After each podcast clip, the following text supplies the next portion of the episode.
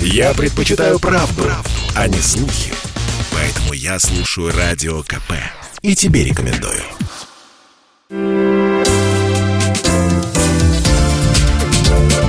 Вторая Родина. Здравствуйте, вы слушаете программу «Вторая Родина». Наша программа о людях, чья жизнь связана с Россией и Беларусью. Меня зовут Екатерина Шевцова, и сегодня у нас на связи Михаил Корнеевич Демидов. Михаил Корнеевич, здравствуйте. Здравствуйте. Знаете, такая у вас интересная судьба. Мне про вас очень много ваши э, коллеги по белорусской организации э, Беларусь-Омска рассказывали. Вы родились в Беларуси, и вы партизанили с 8 лет. Вот расскажите про Да, свое да, детство, про да. то, где вы родились. Это ужасно интересно, потому что такие люди на вес золота. Так, я родился в Республике Беларусь, Могилевской области, Быховский район, деревня Нижняя Тощица. И вот когда в 41 году, в конце июля месяца, шла колонна, это шли фашисты как раз через нашу деревню. И здесь была засада, оказывается. Ну, наши уже ожидали их. И вот в нашей деревне здесь остановили, короче. Где-то около восьми часов шли бои там. Дом наш самый крайний стоял в деревне. А в деревне где-то, ну, 70, может быть, 80 домов. Ну и мы, значит, отец и старшая сестра сразу убежали в лес. А мать с младшими осталась дома. Сестер у меня пятеро, я шестой был. Большая семья была, короче. Ну и вот, когда мы в лес забежали, в лесу там э, сутки прожили, на вторые сутки-то надо же подкрепляться чем-то. Ну и тут организовалась уже группа, ну, отец мой и несколько мужиков. Ну и один подходит, поскольку я уже потом узнал, что это коман- командиром он был партизанского отряда Лебедев. Я после э, в 53 году в Минске с ним встречался. Мне говорит, сынок, надо тебе пройти в деревню и посмотреть, если немцы находятся в деревне, ты, пожалуйста, в крайнюю хату воткни палку, березовую палку, пушите палку найди березовую, если фашисты. Обратно ты не возвращайся, пошли там в деревню. Ну, я так и сделал, посмотрел, э, зашел в деревню, значит, ну, проник, вижу, да, фашисты в деревне есть. Я залез на, эту, сам, на этот дом, воткнул палку, и все, они поняли, партизаны, совались сюда, в, э, деревню. Ну, не- неделю или две я пожил, опять вернулся к партизанам. Ну, месяца через два-три они меня опять посылают. Ну-ка, давай проникни туда, в деревню опять. Посмотри, что чего. Ну, я, значит, прошел, но я не знал, что там же фашисты э, самое, окружили эту деревню всю. И самое, меня сразу, а, партизан, партизан. Сколько меня держали, ну, короче, я по-легкому про- показываю, что туалет надо сходить. Ну, и самое, но они поняли меня. Ну, один фашист меня, значит, выведел вроде так, ну, старший еще, видно, с них был. Ну, он меня только вывел, я вижу, он чуть отвлекся. Ну, я там же за- закоулки все эти знаю. Я раз там небольшой забор, через забор там крапиву метра два, я туда в эту крапиву. Он очередь с автомата меня как резал. Ну, короче, подмахнулся. Я опять при, прибежал к партизанам, вернулся, я говорю, так и так. Ну, ладно, сынок, мы больше тебе посылать не будем. И вам 8 лет было, да? Да, 8 лет было. И фашисты опять в нашу деревню. Короче, партизаны перекрыли кислород, там одного фашиста убили, что ли, и я в эту деревню как раз попал. И вот нас и всех построили потом, ну, кто ближние, ближние деревни всех собрали, построили. Ну и, короче, расстрелять хотели. Три пулемета поставили. Кто сопротивлялся, сразу расстреливали. Стариков, которые сразу в сарай, загнали в сарай, прямо на глазах подожгли сарай этот, сожгли их. А нас всех потом, значит, не стали расстреливать, построили и в сторону Бобруйска, короче, повели. Ну и как только в лес зашли мы, там же мы, самое, кругом леса в Белоруссии то же самое. Я вижу такой кустарник низкий такой, думаю, сейчас я раз, он промахнется мне. Точно, я это самое, только по- поравнялся с лесом. Я раз опять выскочил. Ну, душ, вайда, во флюфтер, шлюсер. И опять очередь. Ну, короче, я не попал, промахнулся. Но я вернулся рассказываю так и так. И вот, вот так и так. Я помочь ничем не мог, потому что это, ну, мы уже могли бы партизаны, может, отбить были и как. Ну, в общем, я вернулся там, к партизанам. А в 42 году, в, в январе месяце, конце, отец и сестра у меня еще была партизанах тоже связной. Когда они по Дрогачеву, короче, железную дорогу пошли по- подрывать их, а там фашисты были. Ну, в общем, уб- убили отца и сестра меня погибла после всего. Ну, я потом там э, скитался. А мать и сестру мою гнали в Германию. И вот я прибился к Коптиеву, помню, Коптиев говорит, ну, сынок, что ж ты будешь один, давай с нами будешь так. Прибились мы в деревне Столбище в Гомельской области. И вот в Столбищах мы года два прожили там, а потом значит, нас, э, самое, фашисты опять нас выгнали туда, подошли те деревни, потому что партизаны уже по ночам давали знать о себе. И вот я, значит, дошел до Кировска, город Кировск такой есть в Беларуси. Когда в 44 в августе, 29 августа 44 года освободили Белоруссию, и вот я вернулся опять на родину. Вернулся, потом мать вернулась пораньше, а потом сестра в 45-м вернулась тоже. Ну, после всего в 44 году я поступил в школу, закончил, я же в первый класс, конечно, не пошел, потому что там мне делать нечего было.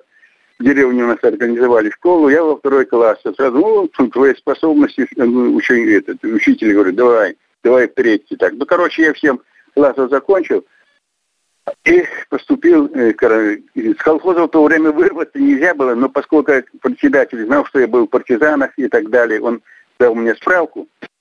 Эту справку еще в Совете этого заверил, получил паспорт и поступил в ремесленное училище в Могилеве. В 51 51 году я закончил это училище, и меня направили в Минск. В Минске я э, то же самое, в 53 году меня э, самое, призывают в армию, прослужил в армии три года, в Германии служил, демобилизовался и, и, и устраивался, не, не знал, что это там, комитет госбезопасности меня. Пришел в военкомат, ну, документы свои отдал, ну, там все это положительно у меня было. Короче, меня оставляли там, давай самое, курсы заканчивая, и те младшего лейтенанта, я отказался, конечно, в Германии.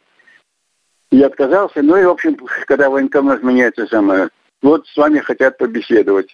Я говорю, как, какая может беседа? Я говорю, демобилизовался. Вот, да, да, мы это видим, все слышим. Ну вот вы дальнейшем думаете? Ну, я говорю, конечно, отдохну месяц-полтора, а потом буду работать. Ну, не желаете у нас вот поработать? Поработать. Я говорю, а где это у нас? Ну, он говорит, да вот организация такая несолидная. Ну, и не сказал, где, говорит. Ну, короче, говорит, напиши свою автобиографию. Я раз, раз, раз по-быстрому ее набросал им. Все, ну отдыхаю, значит. Я отдыхаю месяц, второй, третий месяц отдыхаю, меня вызывает, а иди, иди получай деньги. Какие деньги, бля, я никуда не устраивался. А я, оказывается, меня самое, приняли в комитет госбезопасности СССР по Томской области. Ну и, короче, я в 50, 50 году, когда это самое, сократили этот аппарат наш полностью, Никита Хрущев, и меня сразу в военкомат опять. Вот тебя, значит, затребовали твои как раз тебе, ты вот туда, ты туда должен. Куда? Я все, я служил.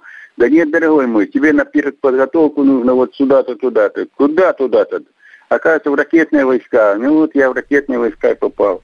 То есть вы всю жизнь э, по военной стезе так и идете, с детства фактически, да, получается?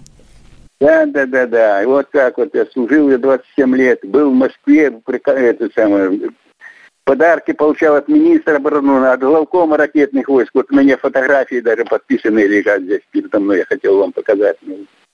Жалко, радио не может показать. А скажите, пожалуйста, как вы вообще в Омске оказались и как вы там уже осели? А вы знаете, самое, старшая сестра меня, когда вышла замуж, она приехала в Томск. И вот она и мать перетащила сюда, и мать, и сестры. Ну, а я, когда самое, они уже съесть, я тоже самое, когда дебилизовался, написал в Томск. Ну, в Томске я оказался. Вот так вот. А удается ли вам, я понимаю, что возраст уже и расстояние, вы когда были последний э, раз на родине, вот в родных местах, в родной деревне, в той самой? Вы знаете, вы... я когда служил, несколько раз ездил, потому что меня как, ну, короче, доверяли мне, я за пополнением личного состава ездил, это Гомельская область, Мышанка такая есть там у нас, там учебный центр был, для ракетчиков в основном. Вот я часто бывал. Встречался, кстати, с одним партизаном, который вместе там учил меня стрелять. Гайдуков Иван Илларионович. Он как раз в Гомеле жил, на стеклозаводе работал. Это вот один, который остался живой, который а остальные все погибли, партизаны, которые были, которые, которых я знал. Ну, я знал три партизанских отряда. Лебедева, Киселева и Воробьева. Вот этих я знал. Ну, короче, командиров я только знал, а там этих я никого не знал.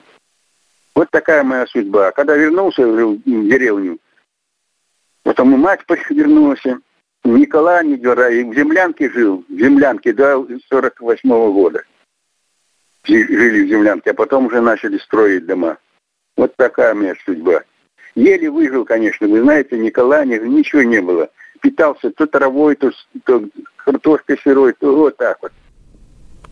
Вообще, конечно, удивительное поколение, удивительное поколение, удивительные люди. И жаль, у нас, конечно, программа не такая длинная. Хотелось бы с вами еще побеседовать, но я думаю, что мы с вами еще как-нибудь поговорим. И да, я вас порасспрашиваю, потому что, ну, это действительно наша история, которая уже, к сожалению, уходит в прошлое. Очевидцы тех лет, это, ну, просто, я не знаю, великие люди да. на вес золота, все эти воспоминания.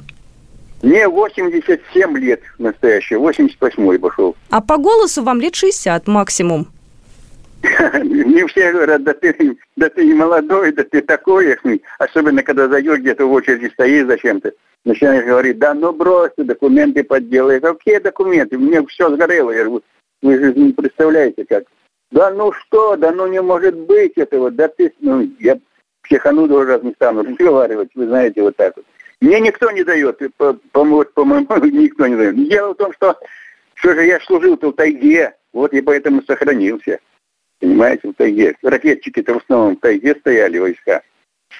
А закончил службу на командном пункте в Омске, на КП, на командном пункте армии, 33-я гвардейская армия. Вот я служил в этой армии. Знаете, я вам желаю искренне, Михаил Корнеевич, здоровья, на самом деле бодрости духа, и, в общем, спасибо, чтобы спасибо. вас побольше такие же, как я, коллеги-журналисты, мучили различными расспросами, вопросами. И спасибо вам огромное за то, что побеседовали. Всего хорошего. Программа произведена по заказу телерадиовещательной организации Союзного государства. Вторая Родина.